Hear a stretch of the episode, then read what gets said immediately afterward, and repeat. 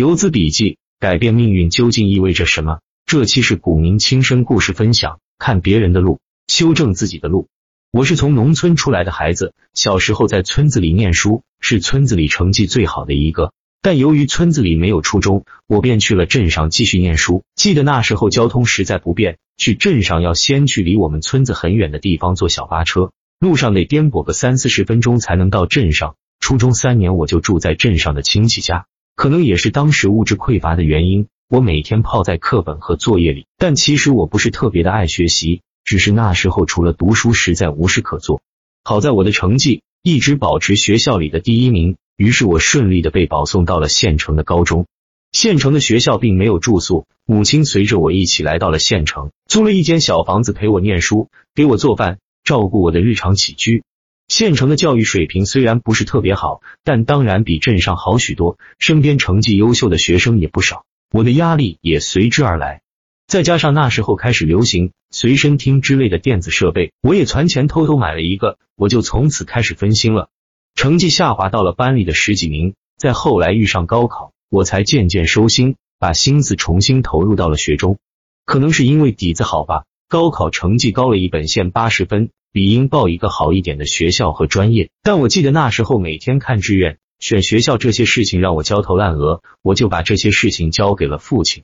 为了冲刺九百八十五，于是报了一个没有什么名声的九百八十五学校，选了一个冷门的葡萄酒专业。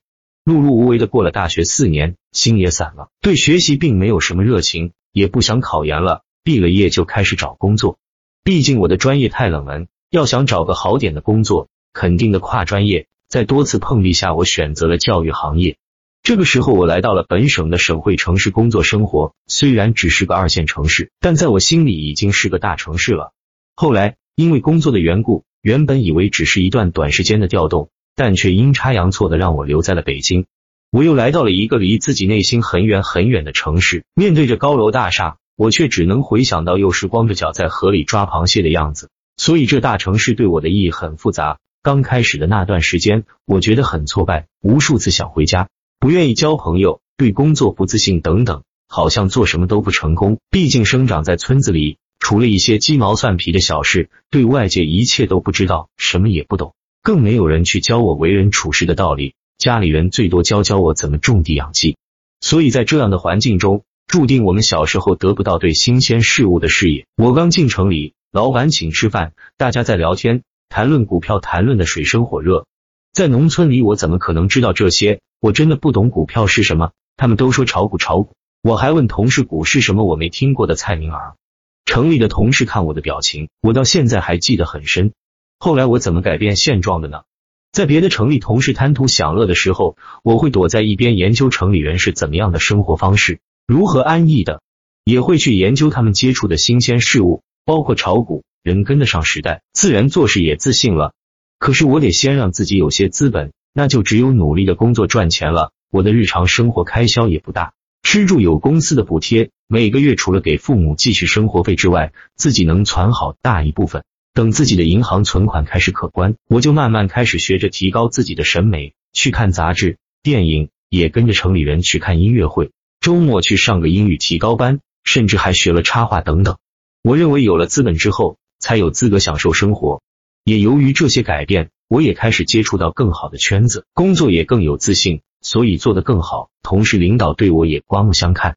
清晰的记得那个时候是炒股的热潮，刚开始了解的时候，认为离我很遥远，脑子里根本就没有投资的概念，光知道存钱。但其实根据我自身的实际情况，我那时候的想法也没有错。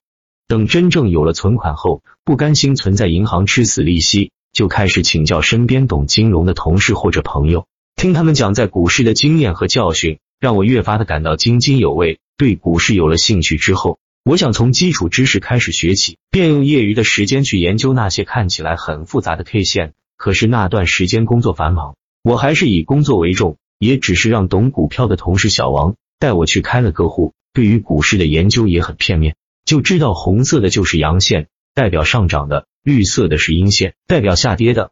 过了几天，抽空赶紧让同事小王陪着我去开了户，就这样开始打一场没有准备的战争，开始实战操作。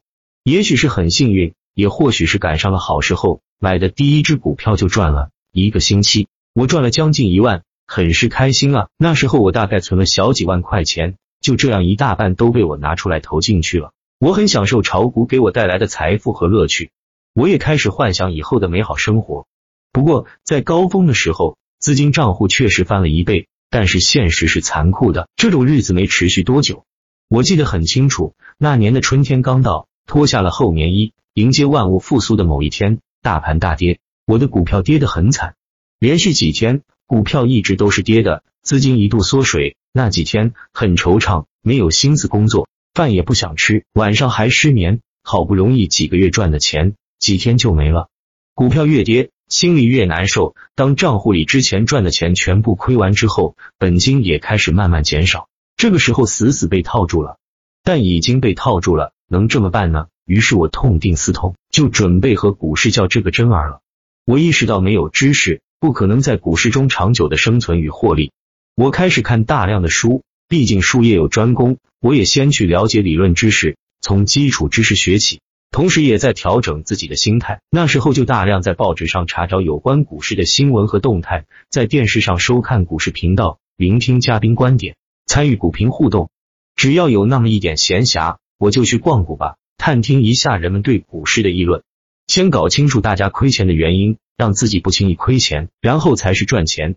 不再像以前一样总是抱有幻想，而是知道不能再高估自己了，特别是牛市。回想起那段日子，对我来说是无比寂寞的，也是值得铭记的。三百多天里，也许是一份付出，一份收获。在那个夏天里，股市也跟着天气热了起来。冬眠了很久的两只股票也睡醒了，他们伸伸懒腰，起来看外面的风景。原来，人生最伟大的辉煌，